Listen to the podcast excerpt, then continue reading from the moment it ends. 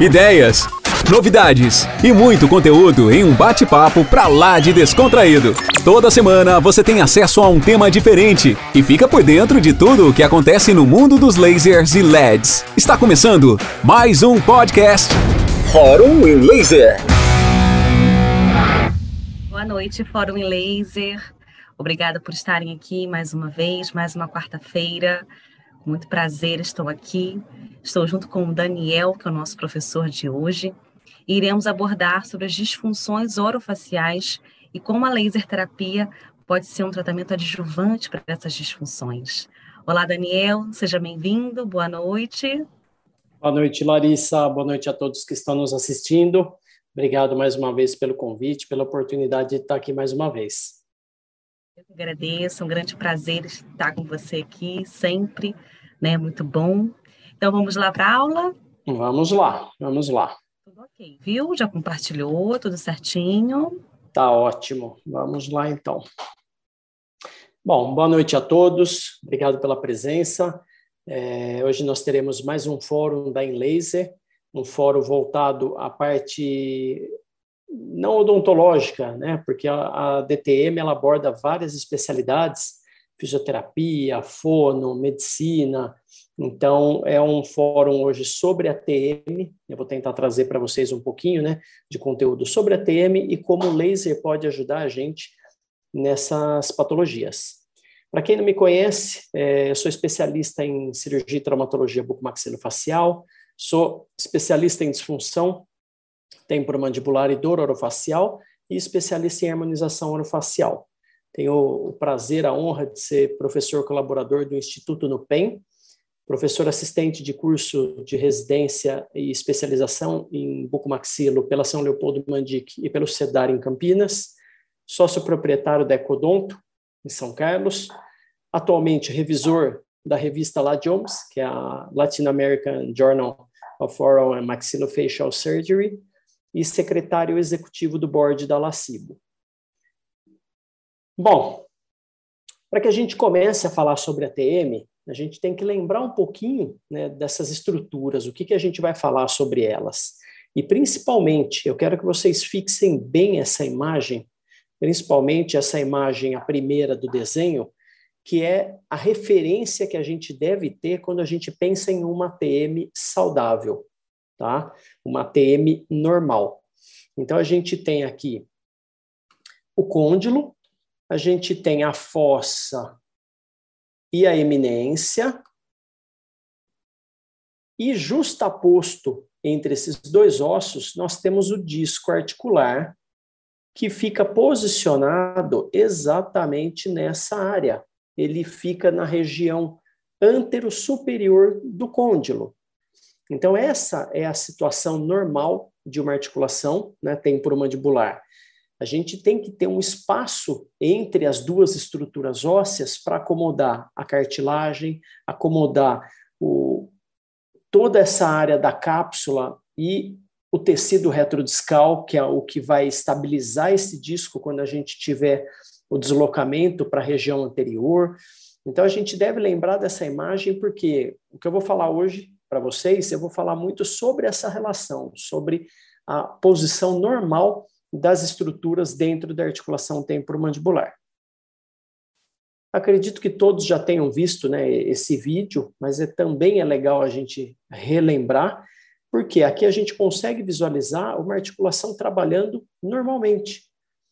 Como é o movimento de rotação, de translação desse côndilo e o que, que acontece com a cartilagem, com o disco. Então, quando o paciente oclui nesse momento, nós temos que ter uma acomodação dessas estruturas internas de uma maneira fisiológica, de uma maneira relaxada. Isso tem que ficar totalmente adequado. Se a gente tiver, por algum motivo, um posicionamento errado da mandíbula, né, a mandíbula está adotando uma posição que não é favorável, não é confortável para ela, a gente começa a sobrecarregar essas estruturas. E aí eu começo a ter um esmagamento do disco, uma perda de espaço, começo a ter dor, processo inflamatório e começo a ter os deslocamentos do disco, os estalos, tá? Então, a primeira pergunta que eu faço para vocês: o estalo na TM é normal? O que, que vocês acham? Então, o estalo na TM nunca é normal, tá? Prestem bem atenção nisso. O estalo na TM nunca é normal. Ele pode acontecer por algum movimento, algum, né, alguma sobrecarga excêntrica, e tudo bem, a gente vai relevar se for algo esporádico, algo né, bem localizado. Agora, se o paciente começa a ter estalos, ruídos com frequência, toda vez né, que ele abre e fecha a boca tem estalo, todo dia ele tem estalo, isso não é normal, e isso não é para deixar. Por quê? Porque se isso não é normal, se a gente não tratar, isso vai cada vez ficar pior. E qual que é a melhor posição para o côndilo dentro da cavidade articular? O que, que vocês acham? Que o melhor para o côndilo dentro da fossa é numa posição central, né, centralizado na fossa, ou numa posição mais anterior, ou numa posição mais posterior? E manipular, levar o paciente em relação cêntrica, né? A gente manipular a mandíbula, levando em relação cêntrica para uma região mais póstero superior, para eu ter aquela referência e aí planejar a reabilitação do meu paciente. Vocês acham que isso é saudável para a articulação? Não é, gente, não é. Então, antigamente, acreditava-se que a melhor posição para o côndilo dentro da fossa era uma posição mais retrosuperior. E depois a gente começou a observar que isso trazia muitos problemas para os pacientes. Muitos pacientes desenvolviam distúrbios internos por essa manipulação e uma referência errada de reabilitação. Então a gente parou de, de, de levar o paciente nessa relação e acreditava-se que o melhor seria numa posição centrada, mas mesmo assim, a gente começou a perceber que ainda não era o ideal. Então, a gente hoje já está mais do que consolidado, né? já sabe-se que o melhor posicionamento para o côndilo dentro da fossa é numa posição mais anteriorizada, onde ele vai apoiar o disco e né, ter uma relação com a região, é, a vertente posterior da eminência. Tá bom? Então, levar o paciente em relação cêntrica, manipular e levar ele lá para trás, nunca mais façam isso, tá? Isso daí nunca é benéfico. E quando a gente vai avaliar uma, uma TM, é, a gente vai pedir uma ressonância magnética para avaliar o que está acontecendo com aquela articulação, a gente tem que tentar localizar essas estruturas. Né? Então, aqui fica uma, uma dica para vocês essas seis letras para que a gente possa identificar essas seis estruturas e com isso eu consigo diagnosticar e interpretar o meu exame.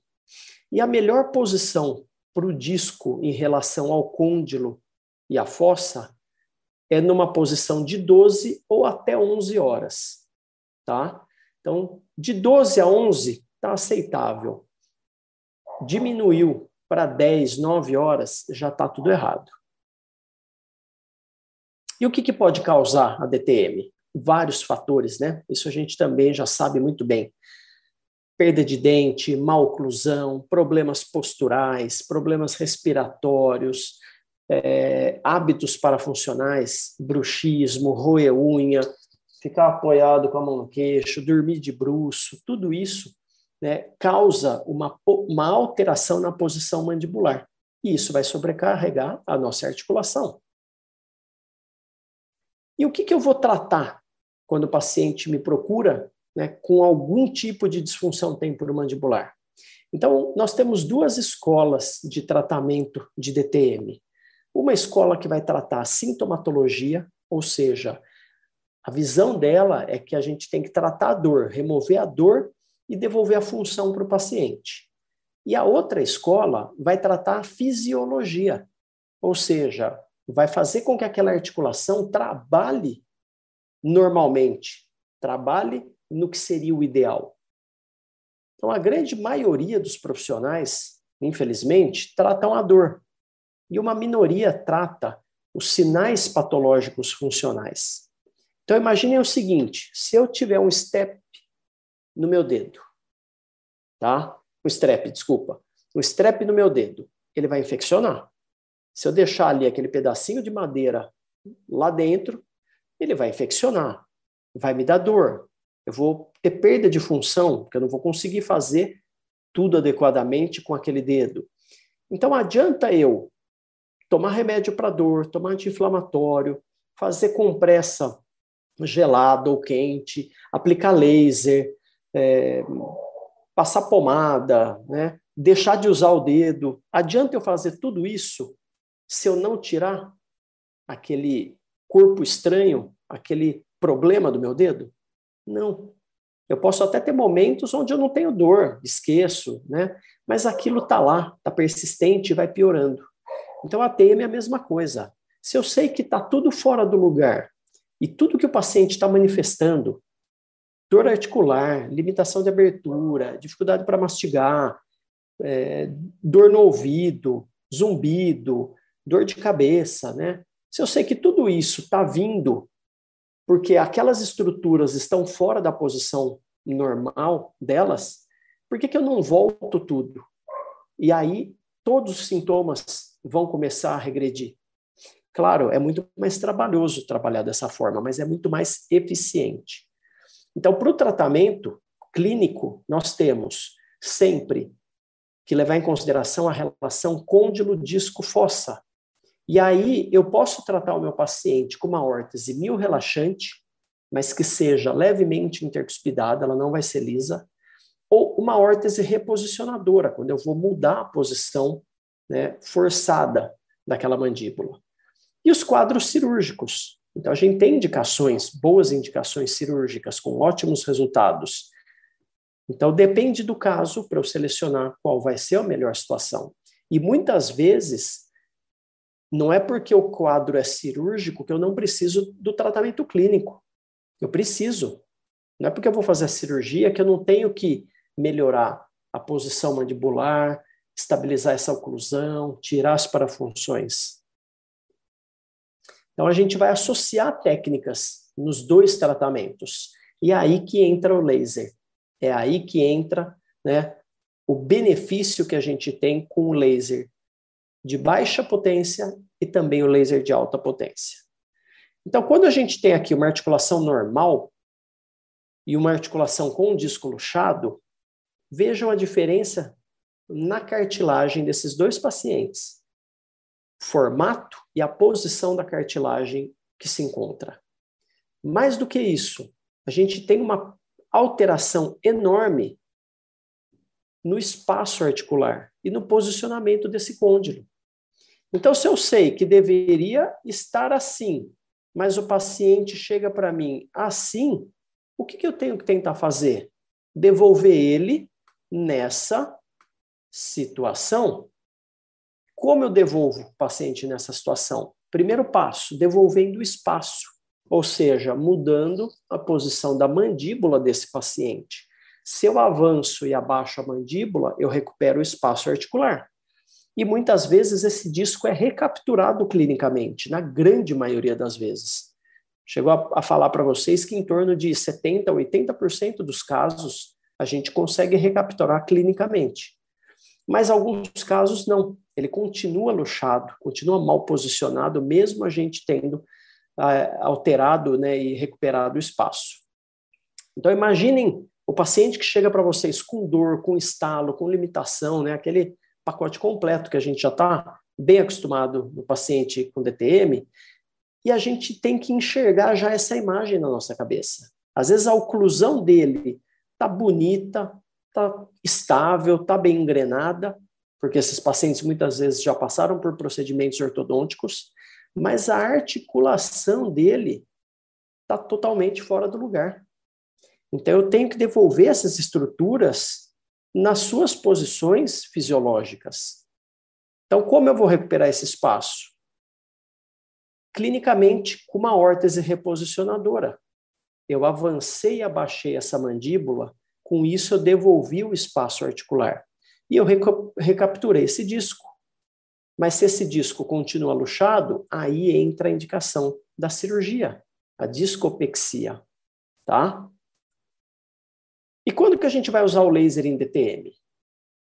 Bom, eu posso utilizar para relaxar a musculatura, para ativar uma musculatura, para fazer analgesia, para fazer reparação do tecido retrodiscal, né, a zona bilaminar, que com aquele disco anteriorizado ficou distendida, frouxa, inflamada. Eu posso fazer aplicação para tratamento do zumbido. Em casos de cirurgia, fazer a aplicação de laser infravermelho no pré-operatório para ativar a drenagem linfática. No transoperatório, utilizar né, o laser de alta potência para fazer a cirurgia, tendo um campo operatório mais limpo, com menos sangue, menos edema no pós-operatório, menos dor. E no pós-operatório, uma infinidade de indicações, né? Drenagem linfática, modulação da inflamação, analgesia, estímulo para regressão da parestesia, de neuropraxia, né, acelerar a cicatrização, tudo isso a gente faz com o laser na DTM. Esse é um trabalho muito legal de colegas aqui do Brasil, que eles fizeram, né, um tratamento com dois grupos, um grupo experimental com o laser e um grupo placebo, com outra é, terapia é, onde era um efeito placebo, e eles puderam observar que realmente o grupo que teve a aplicação do laser teve uma regressão maior da dor e por um período maior. Então, realmente, o laser funciona, gente. Aqui só mostrando né, a aplicação de laser numa paciente, no pós-operatório aí de cirurgia de ATM combinada com uma ortognática, vocês estão vendo aqui né, um pouco de edema na mandíbula, hematoma, mas fazendo laser no pós-operatório. Bom, para relaxamento, eu vou aplicar onde? Aonde houver necessidade. Depois que eu avaliei o meu paciente e eu percebi que, que aquela musculatura está muito tonificada, muito hiperativa, a gente vai aplicar no grupo muscular que eu precisar relaxar. Eu não vou aplicar em tudo. E se eu quiser ativar? A mesma coisa, só que para ativar o músculo, eu preciso de dois equipamentos de laser para realmente ativar aquela fibra muscular. Por quê? Porque eu vou fazer, por exemplo, no masseter, eu vou fazer uma aplicação simultânea na origem e na inserção do músculo masseter. Com isso, eu vou ativar aquela fibra muscular. Para analgesia, a mesma coisa. Onde tiver ponto gatilho, onde tiver dor aguda, eu vou fazer a aplicação do laser com doses elevadas para promover a analgesia, promover né, aquela é, fotoinibição celular. Então, onde tiver necessidade, eu vou aplicar.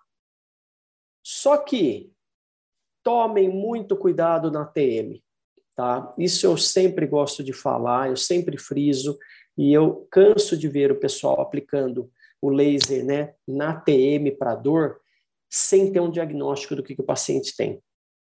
Então, o que, que acontece? Imaginem vocês que o paciente chega lá com dor, travado, e você aplica o laser na articulação dele para tirar a dor. O que, que vai acontecer quando você tirar a dor dele? Você vai tirar a dor, vai tirar a inflamação, só que o disco está luxado. Se esse paciente não tomar cuidado, ele vai forçar para abrir a boca, porque ele não está mais com dor, ele pode luxar mais ainda esse disco. Então a gente pode piorar o quadro por ele estar sem dor na articulação. Ou então, se eu ficar fazendo muitas aplicações na TM com um paciente num quadro de disco luxado, pode ser até redutível, mas eu vou estimular aqueles tecidos a se repararem numa posição errada. E aí, quando eu tentar entrar com um tratamento clínico, por exemplo, numa órtese reposicionadora, eu vou ter dificuldade para recuperar esse disco, porque aquelas estruturas já foram reparadas numa região, numa posição errada. Então, o laser na articulação eu só faço depois que eu devolvi a posição para aquela articulação ou depois que eu diagnostiquei que aquela articulação está no lugar. O disco não está fora, está tudo bem. Aí eu aplico na articulação. Caso contrário, eu não aplico. E esses são os pontos né, que a gente vai aplicar. Para zumbido, a gente vai fazer aplicação aí nesses pontos, na região articular, lembrando o mesmo detalhe para a questão né, da, da articulação, e na região mastoide. Então, a gente vai fazer inclinando o feixe luminoso para dentro do ouvido. E junto a gente pode associar o quê? O ILIB. Sempre que o paciente for fazer a aplicação do laser infravermelho para esse tratamento, a gente já faz o ILIB também na mesma sessão. E para pré ou pós-operatório, quando o paciente tem edema na articulação, né, ou vai ser operado, a gente vai fazer ativação da drenagem linfática. Então, eu vou aplicar o laser infravermelho em toda a cadeia linfática, abrindo né, esse caminho para que aquele processo inflamatório saia, drene com mais facilidade. Então, a gente pode fazer aí a cada dois, três dias a ativação desses gânglios e, com isso, o edema regride muito rápido. Então, aí mostrando mais ou menos os pontos que a gente vai aplicar, dependendo né, da área que a gente quer ativar. E no pós-operatório, a mesma coisa, né? Redução de dor, de edema, caso onde tem parestesia, a gente vai aplicar na região que houver necessidade. Se eu terminei a cirurgia, né, o paciente no pós-operatório não ficou com neuropraxia, eu vou aplicar aqui? Não, não tem necessidade. Mas se ele tiver, eu vou aplicar. E o laser vermelho na região da cicatriz, né, na região onde eu cortei a pele, cortei o músculo para reparar mais rápido esse tecido. Bom, aqui tem um, um caso de uma paciente num pós-operatório ela sofreu cirurgia bilateral de ATMs, ela tinha luxação discal é, sem redução, e aí eu operei ela bilateralmente. Vejam que ela está com quatro dias de pós-operatório, e ela está com pouquíssimo edema, né? Só que o que, que acontece? Ela está tentando erguer a pálpebra, a, a, a sobrancelha, e não está conseguindo. Ou seja, ela teve uma neuropraxia na região frontal bilateral. E pior, ela acabou sendo também afetada no ramo zigomático aqui, ficando com déficit na pálpebra do lado esquerdo. Então, o que, que a gente vai fazer? O laser. Laser vermelho na cicatriz e o infravermelho nesses ramos que foram afetados. Pós-operatório de 14 dias, eu fiz duas aplicações de laser só. Vejam como ela começou a erguer a sobrancelha, mas a pálpebra ainda nada. 45 dias, 5 sessões de laser. Região frontal, 100%, e região palpebral, 100%. Então, um mês e meio, gente, é muito rápido. O laser, ele encurtou esse processo todo em pelo menos metade ou um terço do tempo. Tá? Então, ele acelera muito esse processo, fazendo com que né, a gente devolva as funções para o paciente muito mais rápido. E aqui a gente tem né, a cicatrização, com cinco dias, e depois, com 45 dias, uma ótima cicatrização. Mas e quando chega um caso para a gente assim? Essa paciente chegou com travamento, né, dois dias que ela não abria a boca, não aguentava de dor, já tomando é, medicamento, e aí, ao exame, a gente vê que ela tinha uma limitação importante e um desvio para o lado direito. Bom, aí está meio que óbvio que a paciente teve uma luxação discal sem redução. E provavelmente do lado direito só. A oclusão da paciente não era uma oclusão ruim, apesar do canino estar tá girado, mas ela tinha né, um pouco de biprotrusão dentária, que depois a gente confirmou na documentação.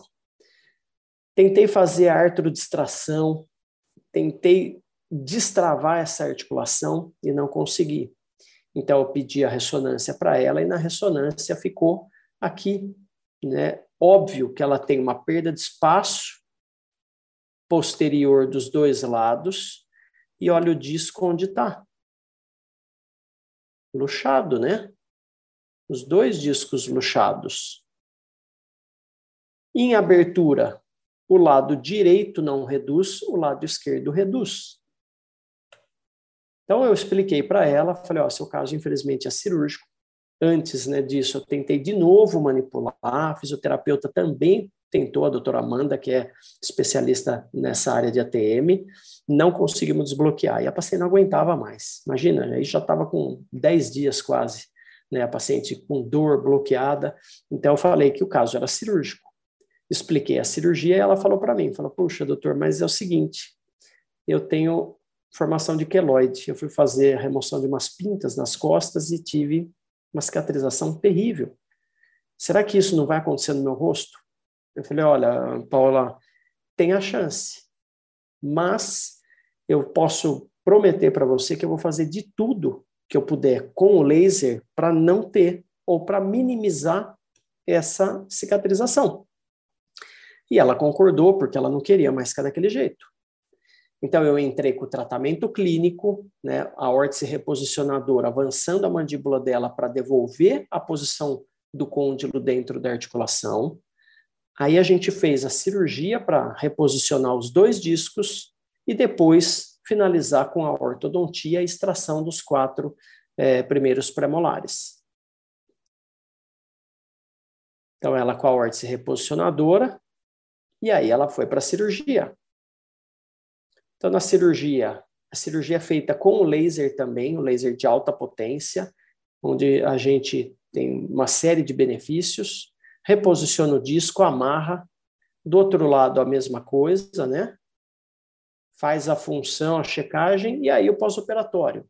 Então, foi feito drenagem linfática, foi feito ILIB, foi feita a cirurgia com laser, né? E a paciente com cinco dias de pós-operatório, a gente já vê uma abertura mais simétrica e uma boa cicatrização. Então, seguimos fazendo laser e tirei os pontos já precocemente né, e aplicando laser ali na região para diminuir o processo inflamatório. Cinco dias remoção da sutura, 14 dias de pós-operatório e dois anos de pós-operatório. Vejam a qualidade de cicatrização que essa paciente teve. Simplesmente fantástico, né? Então, claro, aí é uma região que não tem tanta tensão como o braço, as costas, né? O tecido aqui ele fica mais estável, sem repuxar. Mas mesmo assim, olha a qualidade que a gente conseguiu dar para essa paciente fazendo todo esse protocolo com o laser. E quando eu comecei a trabalhar com o laser cirúrgico, eu ainda não trabalhava com laser terapêutico. Então, comecei a operar ATM com laser cirúrgico e não fazia uso da laser terapia. E aí, o que, que eu comecei a reparar? Então, pós-operatório de paciente que fazia cirurgia articular normal, convencional, era assim: 24 horas de pós-operatório, edema bilateral, dor, limitação, e com cinco dias ainda tinha né, um pouquinho ali de edema ainda, então a recuperação era um pouquinho mais lenta. Quando eu comecei a operar com o laser, eu comecei a operar um lado só com o laser e o outro lado sem. E o que, que eu observei? Que o lado operado com o laser, né, nessa primeira paciente, esse lado com o laser, tem muito menos edema. Esse outro paciente, muito menos edema. Aí eu inverti, né? Esse lado com o laser, olhem a diferença, gente. Isso com 24 horas e depois com 72 horas, o lado operado com o laser estava normal.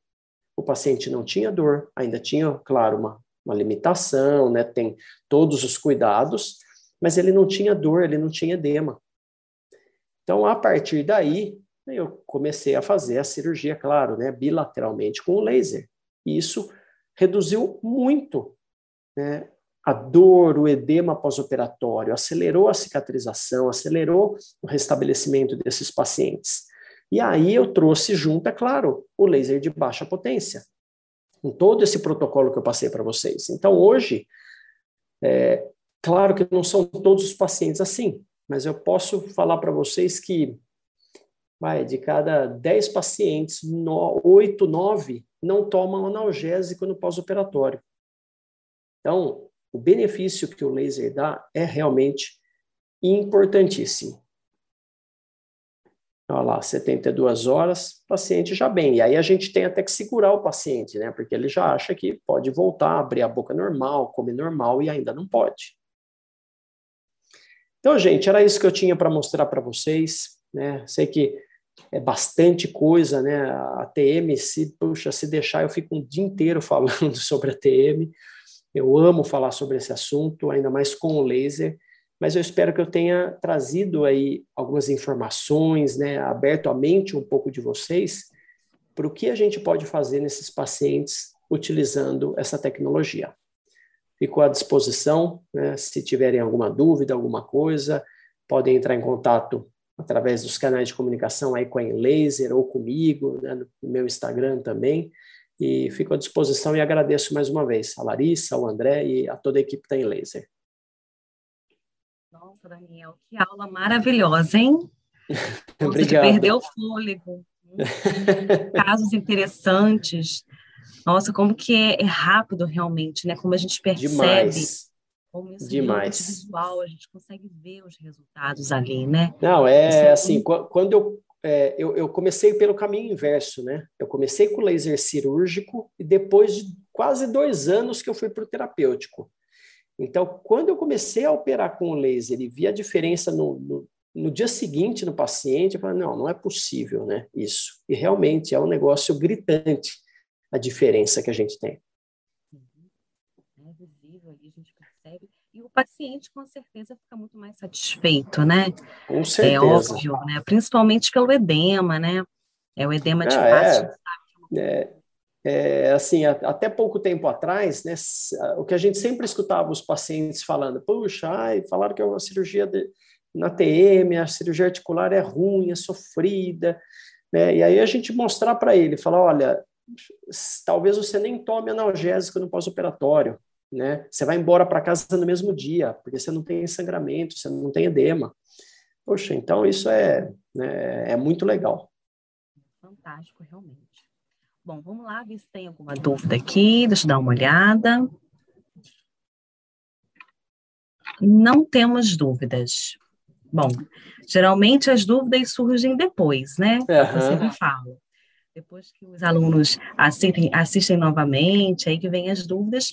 E aí a gente fica à disposição, caso realmente surgirem dúvidas com relação ao tema, podem deixar lá no grupo Telegram. Se tiver alguma dúvida direcionada ao Daniel, nós entraremos em contato com ele, né? Nós estamos à disposição. Daniel, mais uma vez, quero agradecer, foi maravilhoso o nosso encontro. Obrigado, Toda a equipe Larissa. da Enleiter agradece. E teremos aí novos encontros também mais para frente. Tá ótimo. Muito obrigado. Uma boa Obrigada, noite a todos. Viu? Boa noite. Tchau, tchau. Tchau, tchau. A InLaser apresentou mais um podcast Fórum em Laser. Um conteúdo exclusivo para você que é nosso aluno. Obrigado por nos ouvir. Até o próximo.